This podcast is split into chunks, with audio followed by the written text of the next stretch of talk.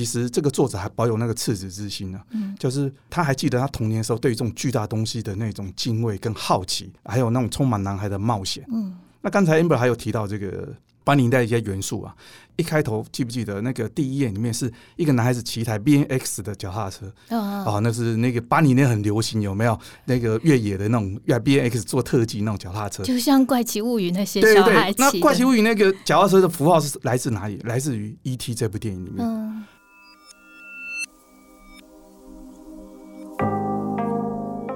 欢迎收听《迷成品 Podcast》，今天读什么单元？在每一集节目里，我们精选一本书，邀请来宾深度分享，也聊聊这本书带给我们的阅读趣味、启发与思索。大家好，我是 Amber。大家最近有没有遇到一种状况，是到书店里面找你想买的书的时候，却找不到，然后店员跟你说他已经绝版了呢？今天要介绍的这一套书非常非常精彩，而且建议就是现在马上去书店买的一套书哦。书名叫做《回环记忆三部曲》，作者是瑞典的视觉叙事家赛门史塔伦哈格，中文版是由启明出版。《回环记忆三部曲》包含了三册故事哦，从八零年代故事背景的《回圈奇谈》到九零年代的《洪水过后》。然后第三部是到美国背景的电幻国度。这个故事充满了非常精彩的图像。如果你翻开书的话，首先会被呃这个作家他特别的绘画风格所吸引。你会看到呃有如油画般一般直彩的乡野间的景色，或者是呃很异国风情的平房。但是你也会看到非常非常多好像先进科技一样的机械或者是机械人充斥在这个画面里面。那今天邀请来跟我们一起来聊一聊这套非常特别的书的来宾，也是作家《吃茶万岁》的作者哈利，同时也是设计师。我们欢迎哈利。Amber 好，各位听众大家好。我们首先先来请哈利以设计师的眼光来跟我们分享这套书哦，在影像上为什么我们有人说它创造了一个非常新颖的图像风格，有人定义说它是复古未来。那请哈利来跟我们分享。哦、呃，我觉得呃，如果呃要从我的角度来看的话，它其实是延续八零年代。好莱坞电影里面有很多呃风格跟制作过程背景那个时空的元素啊，所创造出来一个他自己独有的一个世界。嗯，那这个画家其实他是用电脑绘图，但是他画的风格啊、呃，听众只要看啊、呃、看过这本书就知道，它里面风格是采采用那种油油彩油画的那种风格，那种写实派风格。那好莱坞电影在早期七零年代八零年代那个时候还没有所谓的电脑。影像的时候啊，包括像我们知道的啊，二零零一啊，太空漫步，还有那个那个星际大战，他们的背景啊，雪地啊，还有那时候的沙漠啦也好，全部都是请当时写实派画家来画的啊，画很大幅，然后呢，前面用模型在做 star motion 定格的那种动画，啊，去串联起来的。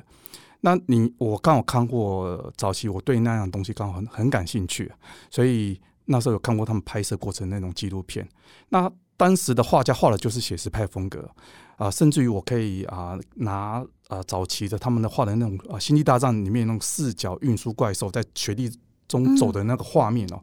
跟啊、我们 Simon 的那个作品的比对，你会发现，哎，里面的虽然东西不一样，故事不同，可是这风格其实是啊。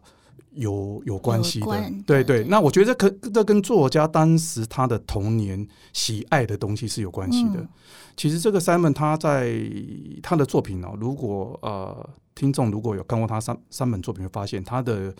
啊、呃《回圈奇谈》啊《洪水过后》这两部是啊属于他前期的作品，他第三部才是画这个电幻。国度，那电幻国度其实故事风格就完全跟前面两本不太一样。是，那这里前面这两本的风格，其实里面展现了很多大量的这种啊、呃、所谓的北欧这种雪地或是荒凉的这种风景。嗯、那在这种荒凉风景中出现那个风景不该有出现的，例如说那种啊废弃的太空船或哦、嗯呃、破碎已经作废的机器人。那这些东西，我觉得其实是来自于他喜欢、他热爱他瑞典故乡，因为他我知道他是住在啊斯德哥尔摩附近，他的故事背景刚好就在斯德哥尔摩附近的一个第三大湖区。他其实就是把他喜爱的这些别人看起来啊平淡无奇，可能有甚至有点无聊的风景，他把它画出来。那因为在他眼中，可能他有看到他很美的地方。那可是一，一一幅画，你可以想象啊，他的作品呢。他那些呃很呃荒芜的那种雪地里面，如果你把那个废弃的太空船抽走了，或那个机器人抽走，你会发现，它好像就是一个风景很美，嗯、但没有故事的东西。是，我觉得这就是 Simon 他跟别的画家不太一样的地方，就是啊，写实派画家他画风景的时候，只是风景，只是表达他对这个啊风景本身的感触或他自己想表达的东西。但这个 Simon 呢，他哦，还加入了什么？就是他童年喜爱的元素。嗯，所以这些元素会让这些看起来无聊，或是平淡，或是本来看起来并没有很有故事性的风景，突然间变得不一样，甚至于充满想象力。你可以想象一个雪地里面一个废弃的机器的一个回音球，你就觉得哇，那这个什么时候留下来？曾经发生过什么样的故事？我觉得这是他的风景啊。呃跟他这种呃，他的作品里面跟别的画家比较不一样的地方，就是他不是只是呃传统的写实派的画作而已，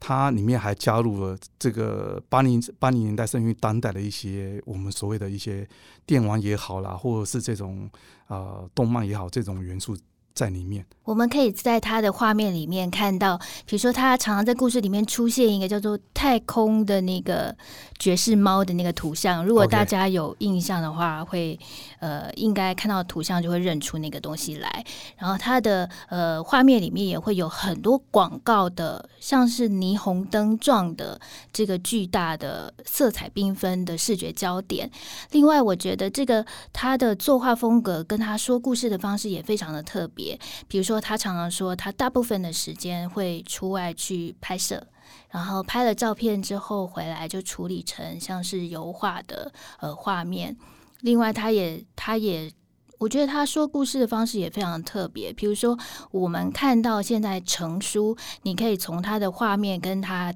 写作的那个故事里面，我们看到他为自己的图像创作的一套故事。可是，他也跟大家说，诶。看到随便抽取他书里面任何一幅图像，你可以不要，你可以忽略他的文字，你可以去创造出你自己对那个图像想象出来的故事。所以我觉得这个呃，怎么样去读他的画里面的那些细节跟风格，我觉得是非常有趣的阅读经验。对，嗯，我觉得他的作品呢、如果呃我来看的话，我会觉得他尤其是在前面的回圈。第一本的回圈跟第二本的洪水这两本，它其实一开始的的呃画作的细节跟后面的细节其实不太一样。如果仔细看的话，它是有越来越精进。嗯，然后我觉得其实一开始他在画前面这两本的时候，其实他并没有这么设定故事在里面，他纯粹就是想创作的心情去创作。嗯，那这件事其实我觉得很多创作者比较可以理解，就是常常我们。在看很多画家的画东西，或是啊、呃，在讲故事的时候，那大家都会问说：“那你这个故事的主轴想要表达什么？”其实，但是在问这个问题的时候，其实常忽略画家或是创作者本身其实是想单纯想要创作的这种欲望，嗯、就是我就是想画。那想画的时候，我那时候并不一定有脑袋有什么脚本或构思，不一定有。想要把它变成一个什么庞大的一个故事或什么，单纯只是想画，而他不知不觉就潜意识中把他这些啊童年热爱的元素把它放进去，所以你可以看到这些作品，其实你可以打上来看，然后每一幅都是独立的，也可以把它串在一起看，变成一个故事。所以我觉得，呃，在那这是在前面两本比较不一样，但第三本就很明显不一样。是第三本跟前面两本呃比较大的差别是，这个时候因为它第三本啊、呃《电话国度》是木是木质的，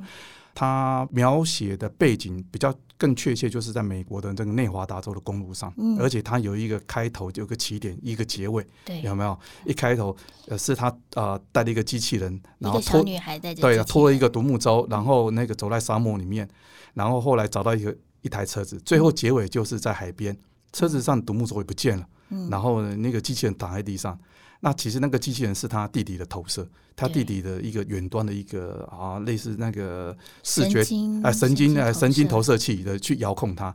那它就变成一个很标准的美国公路电影的一个架构。嗯，那美国公路电影其实在八零年代九零年代也是非常盛行的，所以其实其实你会发现他那他是一个很单纯的人，所以为什么我发现很多媒体国外媒体在采访他的时候，他对他的作品其实他解释并不很多，也他也不觉得他是在。对现在的啊、社会做什么批判或明显的一个警语，他并不是，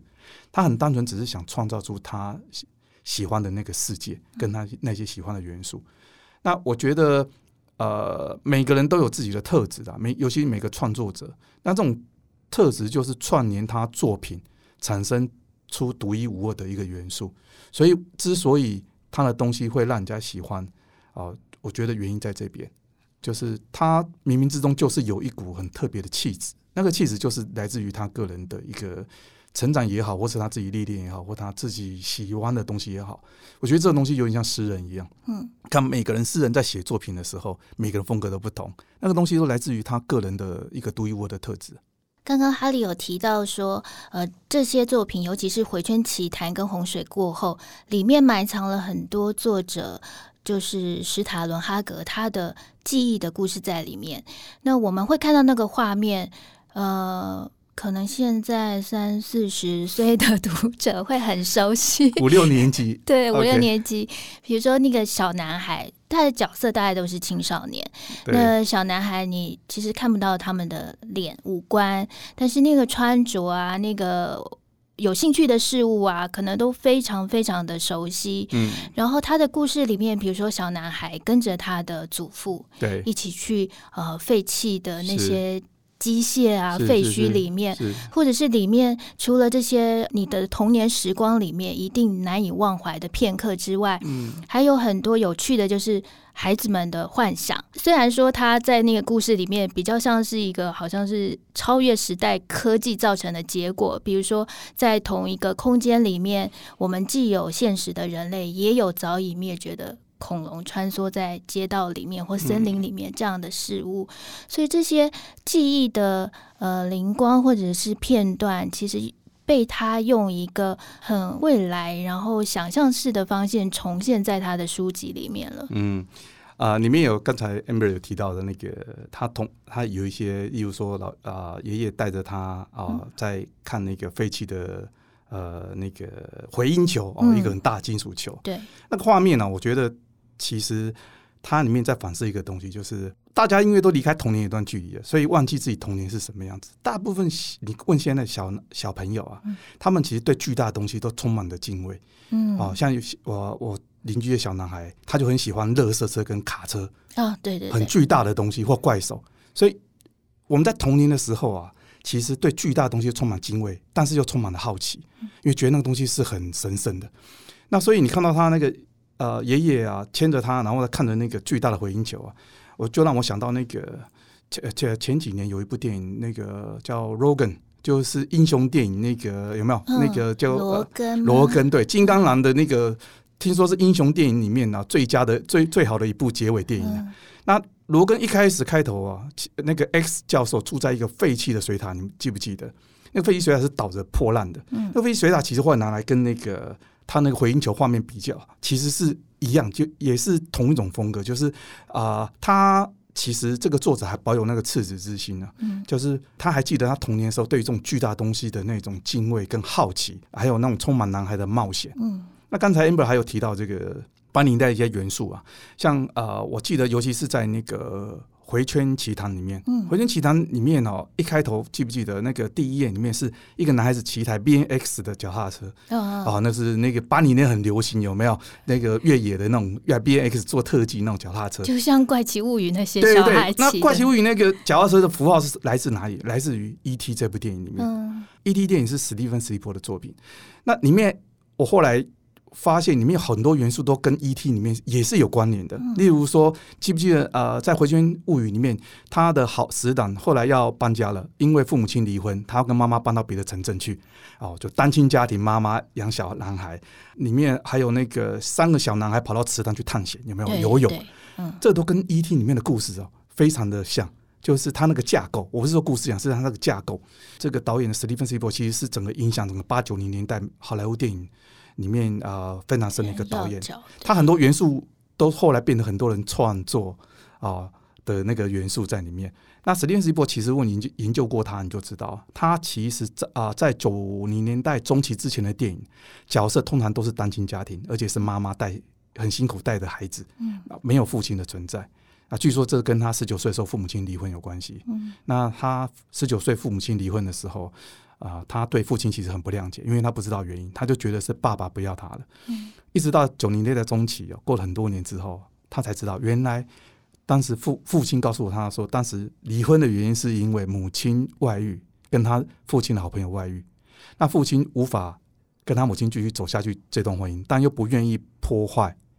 啊小孩子在对母亲的这个印象跟形象，所以他一直没有讲，一直到九零代中期，他才跟。啊，史蒂芬史匹柏说，所以你在看他的早期的电影里面，都可以看到这些元素，单亲家庭啊，还有小男孩自己去跟死党一起去冒险啊。嗯、所以我在他看那个《回旋物语》的时候，特别有感触，就觉得说，哇，这就是这也是我的童年啊。因为 E.T. 的时候也是我的童年，所以我在看这个时候，我就觉得啊，那就是他所营造的世界，其实是会有这么多共鸣，是因为我们有一票世代的人都是在那一四个世代长大的，刚好现在都是四五十岁的时候，所以我们看到他。的作品里面会有格外一种熟悉感，而且一种温暖的温暖的感觉，但你说不出来。我觉得这些元素都是里面的一个算是潜台词吧，暗示着这些东西啊。在那个年代，我们虽然对呃科技啊、太空这些充满了幻想、期待、想望，比如说我们常觉得科技这些比较冷冰冰，可在那个年代，这些东西它就算这么的奇异，可是还是充满了一种温暖的感受，就是你好像觉得你可以跟它在某方面有一些连接的。嗯，就像这三本书里面啊，它出现很多的机械人，对，这些机械人。有些长得我觉得有点可 可怕，因为他们、uh, 他们可能身上就是呃充满了无数的电缆。那有些你会看到它的组成很很奇妙，它创作出来的机器人都有些长得很像人，它具有人的放大的手脚，对，但是它的那个呃大块的，你说它是大块的肌肉之间串联都是无数的电缆，对。可是很可爱的又是这些机器人的脸上。都带着微笑，就是很很奇妙的笑脸。然后他还有，他还说这些奇妙的，可而且是可能逃出来、逃出来的这些机械人，他们很喜欢那些呃颜色缤纷啊，然后羽毛啊、呃毛毯啊，甚至鸟类都跟这些机械人玩在一起，这个很可爱。你记不记得他那个画那几个机器人？嗯，他有一个。啊，披着披风，像赛赛德克巴莱一样，对，对，像赛德克巴莱那个披一个大披风，有没有？嗯、还有一个机器人，它旁边挂了一圈一圈，那个叫做那个叫做捕梦网。啊啊，抓噩梦的。对，那捕梦网其实是美国原住民的一个一个传统一个习俗，嗯，他们是编织起来会把你的噩梦给捕捉走，那你就不会再做噩梦。那其实我在看他这个时候，我就发现他其实是用那个用我们历史上很多原住民各个不同地区的原住民早期被压迫或被边缘的那种历史。啊，他在暗示着未来可能机器人 AI 智慧有了自己的灵魂之后，那他是不是该有拥有权利跟道德，或是他不再是啊只是一个机器而已，他是需要被尊重的生命，这是一个很。大的一个题目啊，嗯，那他暗示了他是一个边缘新兴的一个族群，所以他用这些原住民，我觉得这是属于这种原住民的这种符号。那呃，我觉得里面啊、呃，当然啊、呃，我们可以事事后诸葛说说说，那他是不是在探讨这种呃 AI 智慧对人类的社会的这种冲击，是不是在？那我觉得他只是。呃，很单纯的一把一个想法把它画进去而已。可是这的确很值得讨论，而且是最近像这种所谓的 cyberpunk 这种的这种影片或电影一直在讨论的东西，它的一个一个常被利用的一个题材。呃，这个题材其实啊、呃，如果听众有看过喜欢看好莱坞电影的话，像呃，从以前的那个《银翼杀手》嗯啊，一直到后来呃，在英国。石黑一雄吗？对，石黑一雄，别让我走，没错。那别让我走那部电影我很喜欢，里面就讲的是复制人的事。虽然他不是讲机器人，他讲复制人。当他提到说复制人，当他有自己的灵魂，自己会作画，嗯，甚至有有爱情，想要结婚，那该不该拥有人类的权利？嗯，还是只能器官继续被拿去拆解利用，然后就死掉？那机器人也是一样，如果有一天机器人会写诗，嗯，他有了思想，甚于他有他会流眼泪，他有情感的感受的时候，我们还可以把它当做奴隶来使唤吗？好像不用钱的二十四小时可以工作的机器吗？那这个题目其实就是呃，主流 Cyberpunk 很喜欢讨论一个问题，嗯，所以我觉得他把这个机器人放进去，可能也是跟他过往喜欢看的电影哦这一类的题材有关系。那我觉得这些元素啊，其实如果我们在讨论这个呃讨论他作品的时候，如果要说他是啊、呃、为了要呃呃让读者有什么醒思而放进去这些元素，我倒觉得。不如说，他只是很单纯的把他记忆中过往啊、呃、所受到的影响直接画到画作里而已，嗯，就这么单纯而已。我我的话我会这样解释了。对，我觉得那个对机械人的这个反应，或是生化人 AI 等等等等的反应，呃，在这个书里面的表现，我觉得有一个可能也也有可能是我多做多做解释啦。比如说，我觉得孩子。这个书里面充满了很多孩子的心这样的元素哦，比如说我们我们当我们还小的时候，我们可能对待动物或对待机械，甚至是积木，我们都是把它当做同伴，嗯，我们不会觉得它是无机物，我们不会觉得它是呃工工具，只是机械这样子的对待。那这个书里面他就提到，像是嗯，应该是洪水过后吧，嗯，整个奇妙的大洪水淹遍了，然后。那些可能有毒的物质充斥在整个城市里面，结果连机械它都生病了。嗯，那你会在那个作家的画面里面看到那些生病的机械，他们可能是呃覆盖了非常粘粘稠，然后颜色不好看，你可以说是像是瘤一般的病症。但是机械人怎么会生病呢？那这个作家透过这样的图像，其实我也看到这画面的时候，我就感受到他确实在这个讨论这个科技或者是你说人工智慧发展的过程里面，他把这些都还是当成一个与我们人类共享这个空间的生物一样来看待。所以这个世界可能呃被污染了，所以这些机械人也生病了。那我们要怎么样？怎么样去呃？照顾或者是对待这些生了病的机械人，它里面那个提到那个叫机器癌，对不对？嗯、对啊，上面有很多电子产品，像收音机什么，上面还长出有生命体的东西，对不对？那其实它是来自一个异次元来自的生物，它其实我记得没有错，它是好像那是天马座，是不是？哦，很遥远，天马座对。那其实它的始作俑者是来自于他们那个回音球啊，它做所谓的物理传输啊、嗯，就是物件可以从 A 直接传输到 B。啊，那这个这个物理的这个传输也是好莱坞很喜欢用的一个、嗯、一个 cyberpunk 的一个题材啊。像最近我在看，刚好最近看 Netflix 上面韩剧吗？对，西西弗斯的，没错，就是这一部，最近演到第四集。对，它其实主题也是在讲这个，你没有发现吗？嗯、然后，而且它也是很 cyberpunk，就是未来世界已经破烂，整个韩国呃呃都是杂草漫生啊、嗯。可是它就是因为呃始作俑者就是。啊、呃，那个来自于一个发明家啊，他发明了一个机器，可以把东西物理直接从 A 传输到 B。嗯，那这个这个呃，刚才提到机器啊，这个生物也是来自这边，甚至于后来啊、呃，在另外一部作品里面，你记不记得恐龙？对，也是一样被传过来。对，甚至于他还有一个朋友一吹嘘，他跑到美国去了，嗯、就是因为在那边打球，打球就钻从钻进那个球，对，球体里面就跑到美国又跑回来，有没有？那它里面，我觉得这些也是一样，就是他小孩，他把童年时候的幻想、幻想吧，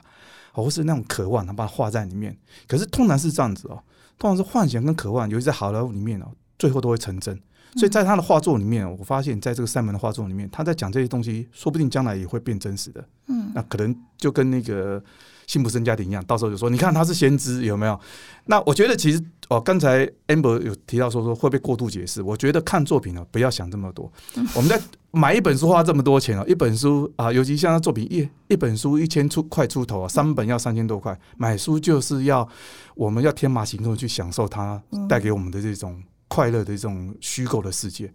那我觉得他的作品，呃，三门的作品最有趣是在这边，就是不同的人读它就会解读成不同的故事，呃，而且你只看文字跟只看图片，解读出来是不一样的。嗯，啊，这就是他，我觉得他他他提供了一件事啊、呃，一件事。这这个问题前我我以前有讨有我有想过了，但是我觉得他做的更好，就是呃，图可以说图啊、呃、可以表达的事物，但文字可以。啊，传达文字才可以理解的故事，嗯、这个两个东西可以合并，也可以分开来。啊，因为我们你知道，我们呃，像呃呃，赛门的作品呢，有些人啊、呃，乍看之下会觉得他是好像被归在绘本里面，对不对？哦，那你有没有想过，其实我以前常跑去成品绘本馆，我家里成品绘本馆进进呃进口原文的绘本。有一大堆，我是收藏的，放在书架上，不能发黄这样子。那里面就很多这种题材，例如巨大的蔬菜在空中飞啊，这种题材。那呃，小朋友为什么读绘本会比大人读起来还更有意思？因为哦哦，这是我个人啊，就曾经有跟几个前辈在讨论的时候，我们在讨论的。因为我们小朋友在童年时还不会文字，还不会阅读文字的时候，我们的感受力是很强的。嗯，我们靠眼睛所看到。或颜色，或声，或听到的声音哦，会去感受整个世界，会想象。所以，呃，儿童的感受力其实是比大人强的。那大人一旦一旦他呃到了学龄，呃呃到进了学校，学会了文字之后啊，我们开始就会比较啊、呃、说取巧也好，就是透过文字直接去取我们想要得到的资讯。例如文字上面告诉你这是热的，你就觉得啊这个。瓦斯炉上面一定是热的，哦，或者是说，它文字告诉你这个空间，哦哦是呃空气是很污浊的，你就想象污浊了。但小朋友他们还不会文字的时候，是用身体去感受的。所以绘本它这种图像式的传递啊，我觉得呃，在这个赛门的作品里面更可以看到。所以我觉得赛门这他比较难得一点是，他已经是成年人，三十六七岁了吧？嗯，他还可以。保留在那一块，你知道吗？像我看他有他有一段，我在国外一个呃网站上看到他有自己呃自述他自己的创作过程。他到现在还是常常一个人住在那个那个一片荒芜的那种风风景里面的屋子，自己在创作。他我觉得他就是有可能透过某种方式在保留他的那个的童年时的那种感受力跟那种心智，呃，应该是那种。那那种心情也好，就是他蛮刻意让自己还留着那个赤子之心。嗯，这是他，这是大部分的创作者比较难做到，因为我们总是要进入社会，要工作，要赚钱，要养家，所以你整个人的心智，包包括刚才我说，因为学会文字了之后，你会变成另外一个呃感受世界的方式。所以要保留原来那很原始又很有力量的那种感受能力，其实是有困难的。嗯。中文版的出版顺序我觉得蛮有趣的。对对，国外 国外是先回圈奇谭到洪水过后，再到电幻国度，按照他的创作时间。对，可是中文版是先从电幻国度开始出，然后倒着回去。那我觉得我在就是我这样子读读完之后，第一个就是电幻国度，它的第一个它的气质、它的氛围，真的跟前两部很不一样。我看完《电幻国度》的呃，第一个感想就是，末日的故事都是 爱与寻找的一个很悲伤的旅程哦。然后她是一个很特别，是一个青少女。然后她就像前两部一样，她也是一个家庭离异背景。对。然后你看她带着一个嗯很可爱，我觉得那机器人蹦蹦好可爱，蹦蹦。他对待他就就像是一个自己的家人，或者是宠物也是，家人也是。对，带着他就一人一机器人开着车，然后可能躲避现实，可能警察盘查等等。他们要去到一个海边的屋子，那故事到最后你才会知道那个那个结局嘛。所以我觉得这个从这里开始的时候，然后你就会。开始怀疑为什么世界会变成这样？为什么所有的人类头上都套着那个鸟嘴型一般的神经投射器？然后你再回头去看，呃，看洪水过后，然后回去奇谈，你会你会思考说，难道这就是一切起源的开始吗？嗯，好像会不会又是一个莫比乌斯环这样子不停的回转？嗯，我们也请 Helly 来聊聊这个。我觉得他这两个作品，其实他的创作，因为他的创作时间不一样，所以他的企图也不太一样。他那呃，启明这次先发第三本《电幻国度》，我觉得是因为《电幻国度》其实它比较完整，是一个像有一个公路电影的一个架构，所以它有头有尾，有开始有结尾，虽然结尾是很悲伤的。对，那当然，他就是就是世界已经毁坏的差不多了啊。然后大家因为太沉迷于这个神经投射器里面这种虚构的虚拟的世界，啊，甚至于造成好像会死胎啊，不会怀孕。但里面还有提到一段，不知道大家有注意，他提到那个那个这个机器啊，自己开始还会产生没有人类基因的。的婴儿小孩甚至还会繁殖，嗯，哦，就是开始有机器人有自己有自己的生殖能力。那这故事其实我觉得跟他之前的故事又不太一样，这我们可以独立把它分开来看。当然你要串在一起也可以啊，那中间那个空白地方你要自己去想象。不过我觉得他在呃创作这个电幻，在跟前面两部的这个作品之间会有这么大差异啊，可能跟他后来啊有去美国旅行也看到的东西也不太一样，也有关了。那像呃，他那个回圈里面有提到啊，里面有提到很多磁浮的一些太空船，磁合车，磁合车有没有？那个车子，那我一直觉得人类一直想脱离这个地心引力是数百年来的那个愿望，嗯，当然一直还是没有达成的。那个，那其实如果你在看他背后啊，他的国，他的故乡啊，瑞典，瑞典其实在他有这些废弃的这些太空船还有机器啊。其实跟他瑞典在二战的时候的角色也有关系啊。瑞典其实是一个铁矿蕴藏非常丰富的地方。那你没有提到那个磁核车是靠这个地球这个引力有没有？他说南北极最强，好南南极比较弱。然后后来可是因为啊磁场的对调，嗯，哦，其实它磁场对调并不是虚构的哦。地球曾经有磁场对调过，嗯，哦，只是是几百万年前了。听说我我那天查资料，听说还有可能在对调，嗯。那所以因为对调关系，所以那太空船忽然间不能靠磁力。漂浮了，全部就变废铁摔在地上。那呃，当呃瑞典这个国家呢，其实它左边是挪威，右边是芬兰。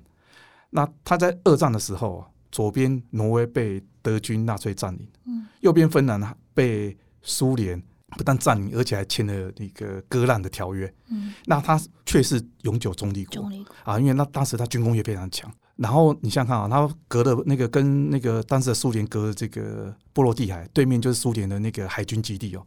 所以战后七零年代八零年代我看到很多废弃的这种啊，那个苏联解体之后的这种海军基地，还有加上他这个国家是大量的铁矿，所以这些东西都会跟他前面两本在创作的时候，我觉得都有关系的，啊，因为他从小的对故乡的理解的那个，那美国这个是完全独立开来。所以我觉得啊、这几本作品哦，你这样看的时候，你会发现啊，去如果去仔细去揣测，当时我们都是揣测揣测这个作者的心境的时候，我觉得这也是一个阅读上的乐趣了。对，除了在阅读他故事本身之外。回环记三部曲，如哈哈利刚刚提到的，我们可以把它分成三个独立的故事。那你也可以依照它出版时间，或者是像呃原文出版时间，或者是中文出版时间，倒着看、正着看、抽着看。我觉得每一本都很值得花上非常多的时间，然后你去读完作者的故事之后，再去创造一些。填补你自己想象的一些细节。那《回圈奇谈》去年也被 Amazon 改编为影集嘛？那如果有机会看的话，我我我也很推荐，因为那个场景跟书的画面简直就像是模子刻出来的，加上那个配乐啊，是菲利普·格拉斯打造的音乐，然后那个呃那个气质就是一贯的悠远空灵，然后会给你很多的想象力。诶，我讲有没有提到这个？我想到一件事，就是啊、呃，读者其实可以在那个网络上搜寻这个 Simon 他的音乐，嗯、他本身也是一个作曲的，对对对，他做的是电音，嗯。Spotify 有啊，有人还把他的作品、音乐作品跟他作品串在一起，哇，完全无违和感，有没有？嗯，嗯，那其实电子乐其实也是八零年代一个很七零年代、八零年代很重要。嗯，呃，在我记呃我没有记错的话啊、呃，早年有几部电影的那个得奥斯卡金像奖都是电音的。嗯，那据说这是跟那个雅马哈在那个六零零六零年代末期跟七零年代分别推出这个所谓的合成器有关系，所以那个时候我们我会看到很多大量的。的那个好莱坞电影里面都用了这个电子音乐，包括从德国、英国开始了，然后那时候我记得，呃、像有一部电影叫《神偷情人梦》，就是哦哦。很有名，对不对？对，对，对，那里面都是电子乐，有没有？那你如果现在看那个 Simon 的音乐啊，你会听，你会发现哦，它跟那个时期的很多电影的配乐都很、嗯、很接近，甚至于你刚刚有提到说那个 Netflix 上面那个《怪奇物语》，怪奇物语，他的也是用电子乐，嗯、也是七零年代、八零年代电子乐那种风格。嗯，对，所以我觉得他其实这个人，这个作家。这个画家除了作品本身啊，蕴藏着大量的这个八零年的这个元素，嗯，他还包括他自己的音乐作品也是，嗯。这套回环记忆三部曲，我们可以用非常多的角度来看它，可以是图像小说，也可以是后科技时代的预言。另外，在里面你也可以看到对于环境、整个地球的呃人类共处关系的探讨。当然，它的视觉风格还有中文版的装帧设计都是非常精致特别的。所以，欢迎各位到诚品书店的全台门市或是诚品线上网站来找这套书。也邀请大家在各大收听平台给我们评分以及留言。今天的节目，谢谢大家的收听。那 Helly，我们下次见。下次见。